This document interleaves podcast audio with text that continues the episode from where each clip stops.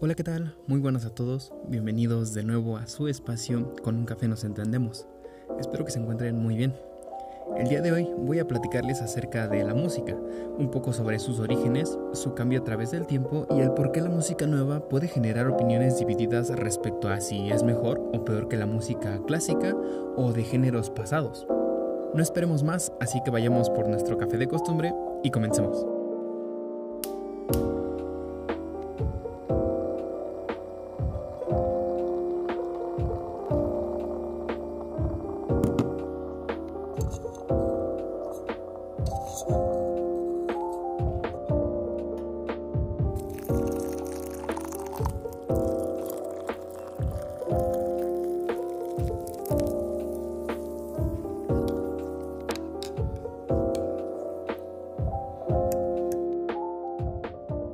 Ocasión los conceptos que vamos a revisar antes de entender el tema inicial no son tan desconocidos, y de cierta forma vivimos conociéndolos casi toda nuestra vida.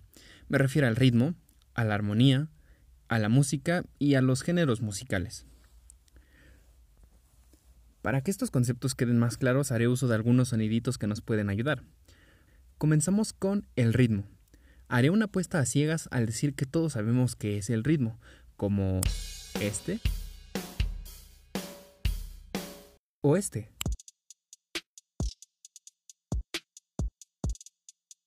E incluso uno más calmado.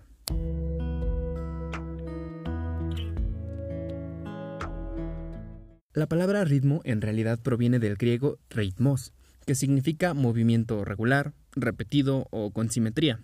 Se aplica en muchísimos campos de las artes, además de la música, como en la danza, la lingüística, las artes visuales como los ritmos de la naturaleza, es decir, las estaciones, o de la vida. El ritmo también es visual. Podemos ver el ritmo en un baile de vals y en la música que acompaña este baile. El 1, 2, 3.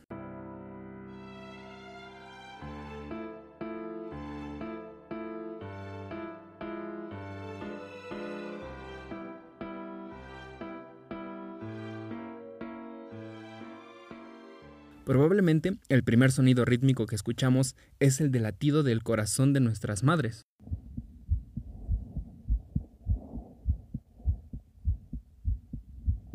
Por eso el ritmo no nos es ajeno. Pasemos ahora a hablar de la armonía. La palabra armonía también proviene del griego. En música se refiere al estudio o a la técnica para enlazar acordes o notas musicales, en la misma música, cuando se combinan sonidos con la proporción adecuada o armónica, encontramos sonidos agradables que suenan bien, que se llaman sonidos consonantes. Mientras que cuando se hace la combinación de estos sonidos, pero no están en una proporción armónica tan bien hecha, pueden generar sonidos o combinaciones disonantes. Aunque en la música se busca por lo generar una proporción o armonía equilibrada, algunos músicos y compositores han encontrado que ciertas desproporciones o disonancias pueden generar sonidos interesantes y frescos para la música. Finalmente, hablemos de la música. La música es otra palabra que tiene su origen en el griego, musique, tecné, como el arte de las musas. La definición más técnica sugiere que es el arte de organizar en un orden lógico y sensible sonidos y silencios, respetando las cosas como melodía, la armonía y el ritmo. Con esto hemos visto su evolución a través del tiempo, donde la música se unía con la poesía o la danza, pero a veces no se separaban. Hoy en día la definición de música llega a ser algo más complicada, puesto que hay ciertas corrientes artísticas en donde podemos encontrar algunas obras que podrían fácilmente llamarse musicales, pero a veces esta definición se queda algo corta o poco fiel al definir las obras. La música ha sido a través de las épocas una manifestación de arte que representa muchísimas cosas. Algunas las hablaremos más tarde, pero podemos destacar que la música nos da experiencias a quienes la escuchamos, nos expresa sentimientos o emociones, sucesos o pensamientos simples o con una historia detrás. Algunos estudios han demostrado que la música, además de ofrecer la transmisión de sentimientos e ideas, puede ayudar con el desarrollo del pensamiento humano, es decir, el pensamiento lógico-matemático, el del lenguaje, incluso en el de las relaciones interpersonales. La música es sin duda un estímulo que afecta la percepción de las personas. Y bueno, una vez que entendemos un poco mejor estos términos, que algunos ya los conocíamos, hablemos ahora de la historia de la música a través del tiempo. Como no podía ser de otra forma, vamos directamente a los orígenes de la música. Muchos estudios arqueológicos y excavaciones han demostrado que los humanos y la música han tenido una relación muy cercana. Se cree que en los inicios de la música representaban sonidos de animales con significados místicos. ¿Y esto por qué era así? Bueno, pues en la prehistoria lo que más se distinguía de la vida y la muerte era el ruido y el movimiento. Si algo está vivo, vemos que suena naturalmente y que se mueve. Y lo que permanece en silencio probablemente no está vivo o es inanimado. Y bien, los primeros sonidos, por decirlo de alguna forma, musicales, los encuentran los humanos primitivos en su voz, en su cuerpo, en la naturaleza y los animales, y en los objetos primitivos que podían llegar a ser sus herramientas. Se tiene registro de que cerca del año 3000 a.C. ya existían algunos instrumentos de percusión y de cuerda.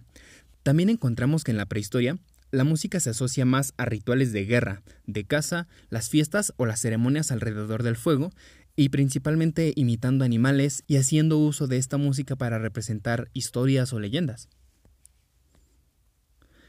Pero esto no solo quedó ahí. Incluso con el paso del tiempo la música como los humanos fueron creciendo y encontrando nuevas formas de sobrevivir o los humanos de hacer música. Hagamos un breve resumen, pero incluyamos a varias épocas dentro de lo posible y pues también a sus culturas. Comencemos por Egipto. En Egipto los conocimientos musicales eran bastante avanzados, pero estaban reservados para los sacerdotes. Podemos ver la presencia de los instrumentos como el arpa. Y bueno, en Mesopotamia, una cultura de la época, los músicos eran vistos como personas muy prestigiosas que acompañaban al rey para los cultos y en las ceremonias, inclusive en las guerras. Pasando un poco con la antigua Grecia, encontramos que la música tenía una importancia enorme, tanto moral como educativamente, y estaba asociada a la forma de transmitir historias o leyendas acompañadas de música a modo de poesía. Algunos sabios incluso la relacionaban con el saber y la filosofía. Por ejemplo, en Atenas encontramos el ditirambo, unos cantos dirigidos al dios Dionisos que se acompañaban con danzas y un instrumento similar a la flauta, el aulos. También conocemos a Grecia por sus dramas, tragedias y sus comedias que incluían música, danza y poesía para poder entretener o transmitir enseñanzas. Dentro de los instrumentos más importantes encontramos los ya mencionados lira y el aulos, la cítara, la flauta de pan, las castañuelas y algunos otros. Moviéndonos un poco más en el tiempo, con la conquista de Grecia, Roma funde su cultura en la ciudad conquistada. Aunque no cambió por completo la música griega, sí introdujo los cantos gregorianos y evolucionó la música para ser tomada por los ritos cristianos, las alabanzas o las actuaciones en las fiestas de parte de los músicos que vivían de las fiestas. Es de esperarse que, dada la extensión del Imperio Romano, tuviera influencia de muchísimos lugares y muchísimas culturas como la de Egipto o parte de la península ibérica, lo que hoy sería España-Portugal.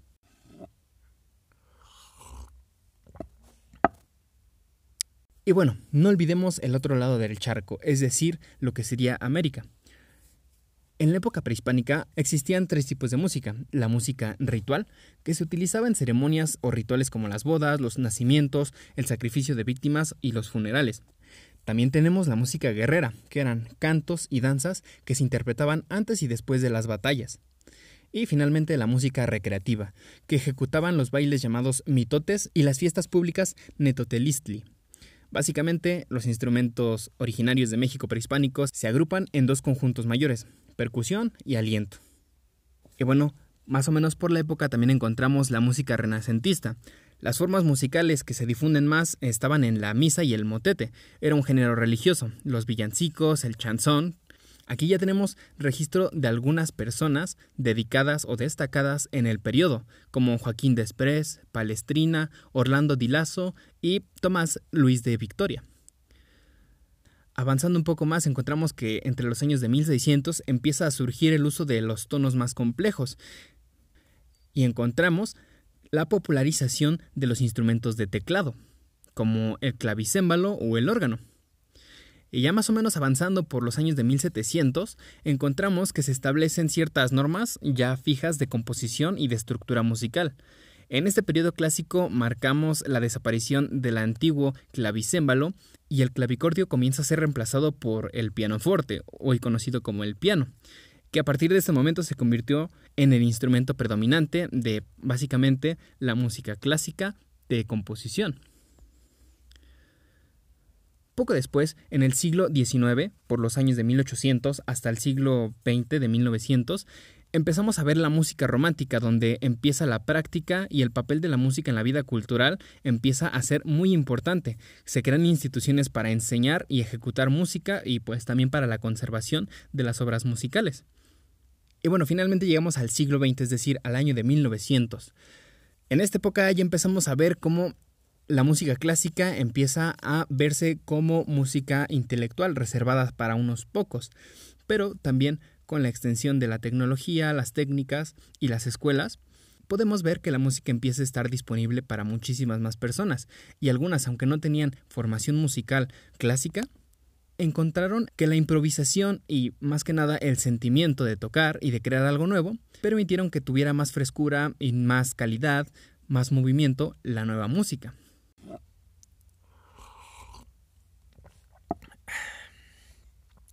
Y bueno, si se dieron cuenta, aquí llegué a un tema muy importante, los géneros musicales.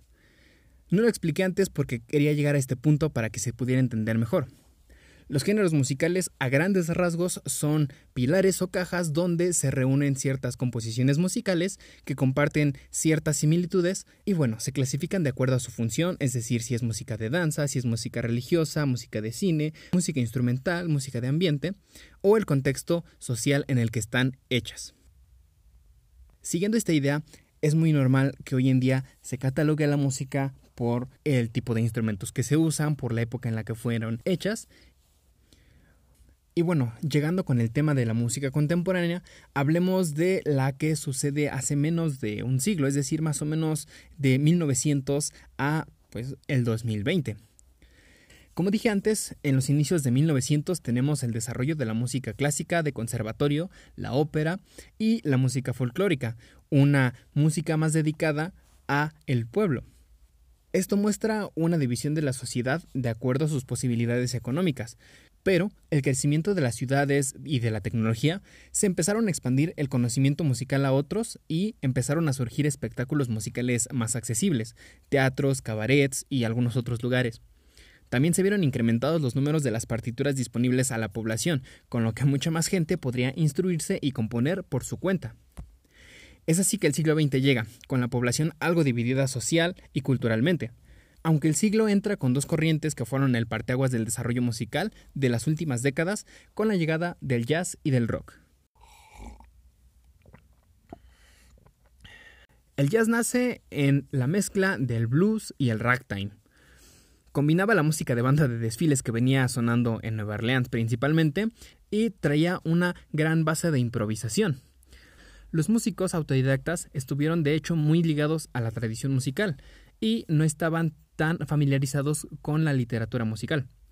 Con la improvisación contribuyeron a crear una música de gran frescura, vitalidad y nueva. Es así como saltamos a la década de los 50, de 1950 surge el rock como la música animada y de ritmos rápidos que surgía de una mezcla del blues y el country. Algunos personajes destacados de este género eran Chuck Berry, Little Richard, Bill Haley o Elvis Presley, que este último llevaría el rock a su máxima popularidad en la época.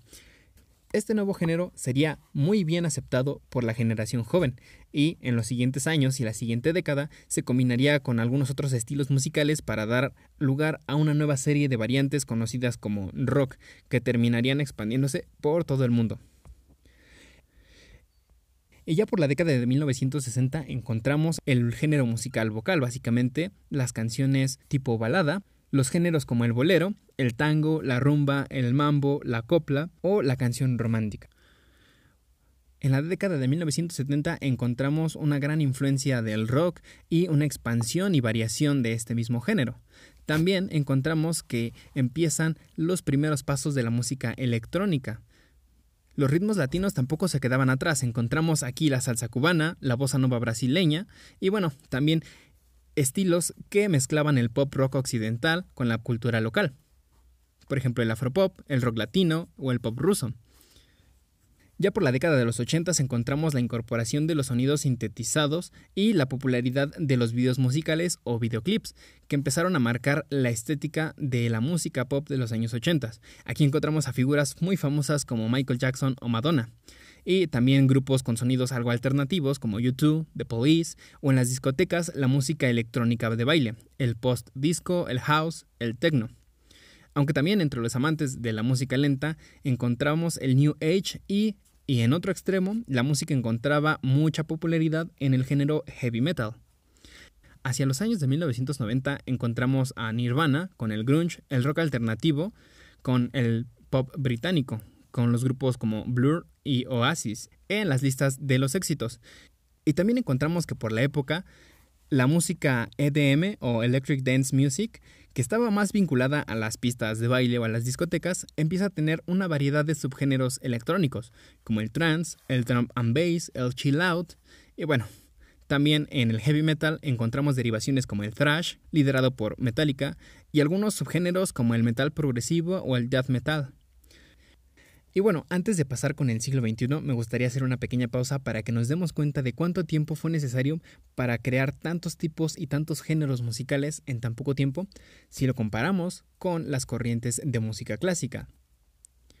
La música popular entra finalmente al siglo XXI con una amplia variedad musical a sus espaldas. Se caracteriza por una gran extensión de géneros y estilos que, bueno, década tras década, han estado avanzando, moviéndose, haciendo que la música sea apreciada por distintas personas de distintos gustos, edades, ideologías y también contextos sociales a lo largo de todo el mundo. En estas dos últimas décadas, durante este inicio del siglo XXI, hemos tenido generaciones de jóvenes de diferentes corrientes que popularizan distintos géneros musicales. Aunque los géneros del rock, la música de los ochentas, el jazz, hasta la música clásica, continúan en repertorios y bibliotecas de muchísimas personas, las nuevas creaciones toman un lugar importante cada año. Tenemos desde el estilo pop de las bandas juveniles, el hip hop, el rap, el trap, el reggae, la música electrónica y sus variantes, tenemos el funk, el indie y todos los estilos de rock que se nos puedan ocurrir.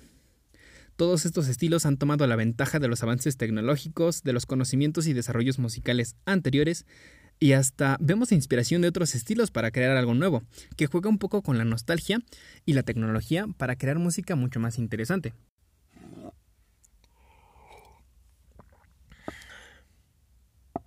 Dicho todo esto, ¿para qué nos sirve la música? claro, antes mencioné unas pequeñas cosas por las que puede servirnos, pero no profundice tanto en este tema. La música nos sirve para entretener, aunque en un principio se utilizó para los rituales, para la religión, para contar leyendas, ahora se usa para disfrutarla. Nos genera sentimientos, simpatizamos con la música, con las historias que nos dice la música. Nos hace bailar, nos pone felices, tristes, nos hace sentir enojados, nos hace sentir. La usamos para relajarnos, para reír, llorar, amar, para hacer los quehaceres. no importa. Es tan importante la música que incluso encontramos algunas frases famosas que dicen que el mundo no tendría ningún sentido si la música no estuviera con nosotros. Ahora entramos a la pregunta interesante del tema. ¿La música va por un mal camino? Este es un tema muy recurrente en el que las personas de diferentes edades, gustos musicales y diferentes países tienen que tengan discusiones en ciertos foros sobre qué música es mejor o por qué la música actual pareciera que no tiene sentido o decencia, puede pensarse como una buena idea. Lo cierto es que los gustos son personales. Que un tipo de música se vuelva popular nos indica que a mucha gente le gusta, y hay una gran posibilidad de que esta misma música se encuentre más seguido con el paso del tiempo. Sucedió con la música clásica, con el rock, con el jazz, con los nuevos géneros electrónicos. Es muy probable también que haya rechazo a la nueva música por no tener lógica según algunos o tener elementos que a muchos le parecen muy poco bellos o no armoniosos. Pero es muy probable que sea así debido a que se tiene un pensamiento algo cerrado. Cuando el jazz surgió, fue criticado por ser alocado, sin ritmo y que la improvisación no era bien vista por los que consideraban como bella la música clásica y a los conciertos clásicos.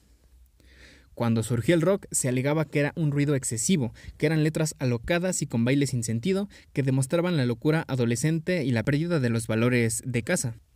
Con la música disco y de sintetizadores podemos ver algunas discusiones sobre que no tenía el mismo valor porque era producto de un aparato electrónico, que perdía humanidad y que por eso no era música. Con la electrónica algo de lo mismo. Y si lo analizamos bien, cada movimiento o corriente musical encuentra rechazo en el mundo. Pero aún así hay personas que se sienten atraídas por el tipo de música nueva que se les presenta, la aceptan, les gusta y se populariza el género evitan que muera y crean nuevas tendencias, nuevas modas. Ya que sobrevivan o no es otro asunto, pero que algo nuevo surja no implica que vaya a ser malo. Claro que no siempre se tiene esa objetividad, no siempre estamos dispuestos a escuchar nueva música porque no le hemos encontrado gusto o sentido o simplemente no está dirigida hacia nosotros. Entonces ya no respondí. ¿La música va por un buen camino o simplemente se está deshaciendo todo lo bello de la música? Pues lo cierto es que hay de todo. Lo más probable es que nuestra percepción del mundo no sea la realidad. La música está influenciada por la cultura de la generación, se alimenta de las vivencias de las nuevas generaciones, así que es normal que lo nuevo nos sea desagradable porque no está dirigido hacia nosotros o porque no habla de lo que nosotros sentimos o vivimos, pero no implica que siempre sea malo.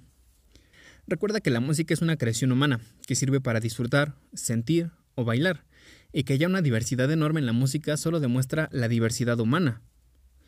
Aunque a veces podemos ser distintos en las generaciones, entre nosotros hallamos nuestro grupo, que se puede quedar atrás con el paso de los años. En fin, disfruta de tu etapa, tu música y contempla tranquilo los avances musicales. Si te gustan esos nuevos avances, genial. Si no es tu estilo, pues simplemente déjalo ser.